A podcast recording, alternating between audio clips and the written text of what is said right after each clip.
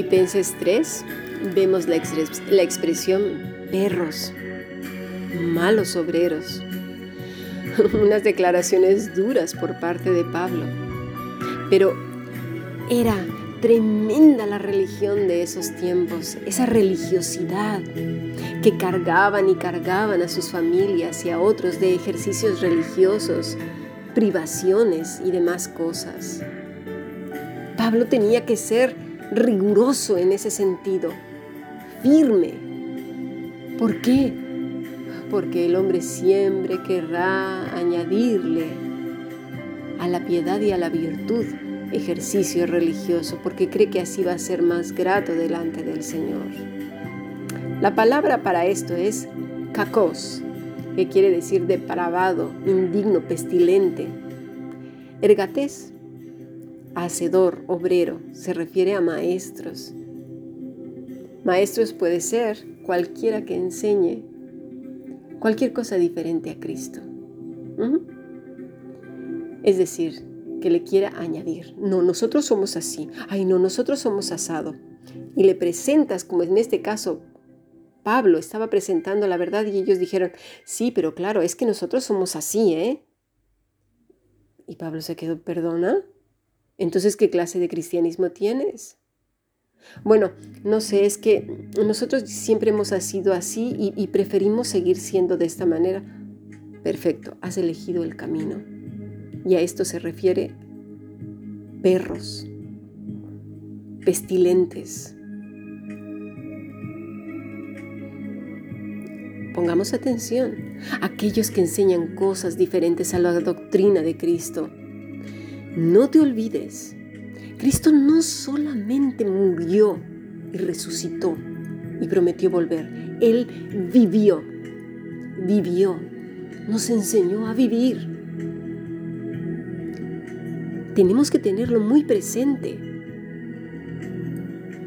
El Espíritu Santo, que moraba en Él y que le dio la dirección para vivir en el mundo en el que estamos hoy, es ese mismo espíritu maligno. Como ya lo he dicho antes, es el mismo Satanás. Es el mismo. Pero el Espíritu Santo es el mismo, no es otro. Dice Pablo, aunque yo también tengo de qué confiar en la carne, si alguno piensa que tiene que confiar en la carne, yo más, circuncidado al octavo día del linaje de Israel, o sea, tenía mucho de que podría jactarse en cuanto a adornar su santidad, ¿verdad? En cuanto a celo perseguidor de la iglesia, en cuanto a la justicia que es en la ley irreprensible. Pero cuántas cosas eran para mi ganancia, las he estimado como pérdida por amor de Cristo. Pero nosotros le queremos añadir, ¿verdad? No, es que tengo que, privarme de esto, tengo que vivir encerrado, no tengo que escuchar nada, hasta me tapo los oídos porque cuando escucho otra música que no es, siento como si me los violaran. ¿De verdad? Dice el versículo 8, y ciertamente aún estimo todas las cosas como pérdida por la excelencia del conocimiento de Cristo mi Señor, por amor del cual he perdido todo y lo tengo por basura para ganar a Cristo y ser hallado en Él, no teniendo mi propia justicia, mi propia justicia, es decir, mis propios adornos, privaciones o excesos, porque nos vamos a un lado o a otro, sino la que es por la fe en Cristo, la justicia que es de Dios por la fe, por la fe. La palabra conocimiento, en cuanto se refiere a conocimiento de Cristo Jesús, es gnosis, que se refiere a sabiduría, ciencia, que proviene de ginosco, conocer, fíjate, conocer absolutamente, entender, comprender. ¿A quién? A Cristo. ¿Para qué? Dice él, para ser hallado en él. ¿En quién? En Cristo ser grato, pero no por sus obras religiosas, no. Dice, no teniendo mi propia dikaiosune, es decir, justicia o manera de vivir el cristianismo, haciendo mi propio ropaje, o que me lo imponga otro. Por favor, seamos listos. Esta palabra viene también de otra que es dikaios, haciéndome justo delante de Dios por mis propias ideas o conceptos o de otro que se aleje de Cristo. Tengamos cuidado. Dice el versículo 10, a fin de conocerle y el poder de su resurrección y la partición de sus, y participación perdón, de sus padecimientos, llegando a ser semejante a Él en su muerte. Dice, a fin de, ginosco otra vez, conocerle absolutamente y el poder de la resurrección y la participación de sus padecimientos. Participación es coinonía, cómplice, compañero, de otra que es, que es coinonos, ¿Qué quiere decir compañero, cómplice, participante. Pablo participó de ello, puesto que muchos religiosos se le vinieron encima, tanto los cristianos que se mezclaron con sus costumbres mundanas, ¿sí?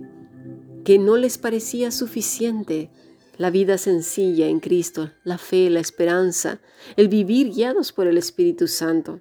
Necesitaban adornar su vida con un más, ¿sí? Cristo más esto, o menos esto, ¿verdad? Porque también vienen los que se privan. Justo lo que pasa hoy. Por un lado tenemos los monásticos, ascéticos, reduccionistas, y por el otro lado tenemos los libertinos, los que quieren experimentar un éxtasis, sentirlo todo en el cuerpo. Es que no siento a Dios, es que no siento nada. ¿Y quién te dijo a ti que tenías que sentirlo? Vemos a Jesús diciendo eso, observemos lo que dice la escritura, por favor. Dice Pablo, quiero conocer absolutamente a Jesús, obsérvalo. Ay, es que no siento su presencia, es que no siento. No se trata de sentir, vivimos en la época de las emociones, de las sensaciones. Es que tengo que caer, es que tengo que desmayarme, es que tengo que... Pero, pero ¿cuándo vimos a Jesús haciendo esas visiones? Por favor, estos son estos perros que habla Pablo, enseñando cosas horrendas. Les llamó la atención a, a los corintos por andar mezclando una cosa con la otra. Hacían toda clase de visiones, por favor. No estamos tan lejos. Este era el problema subyacente, ¿verdad? Que no podían con la sencillez del Evangelio. Era demasiado y entonces a imponer cargas. Porque eso habían aprendido de sus religiones paganas. Tienes que orar a ciertas horas, tienes que oír tal o cual música. Yo solamente esto, yo solamente leo aquello, yo solamente a Oscar Wilde ¿Tú, sabes la historia de Oscar Wilde? Lo pervertido que era ese hombre. Yo solo las obras clásicas. ¿En serio?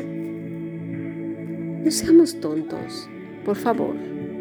Seamos más listos. El Señor nos llamó a pedir sabiduría e inteligencia espiritual para discernir los tiempos, para saber cómo vivir en un mundo en el que eh, todo es todo, todo, todo está plagado del maligno.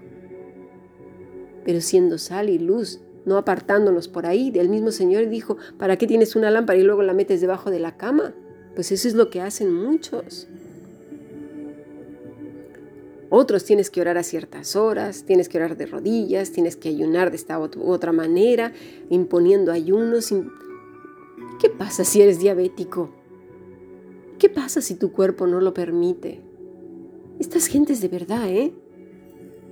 Tienes y tienes y tienes y tienes y más tienes.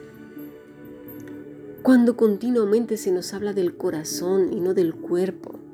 La otra palabra interesante es sumo, sumorfo, que quiere decir hacer parecido, asimilar, formado juntamente, parecido en forma.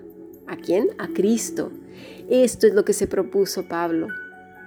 Y aquí la pregunta es, ¿Y tú y yo a quién nos parecemos? ¿A Cristo? Observémoslo bien.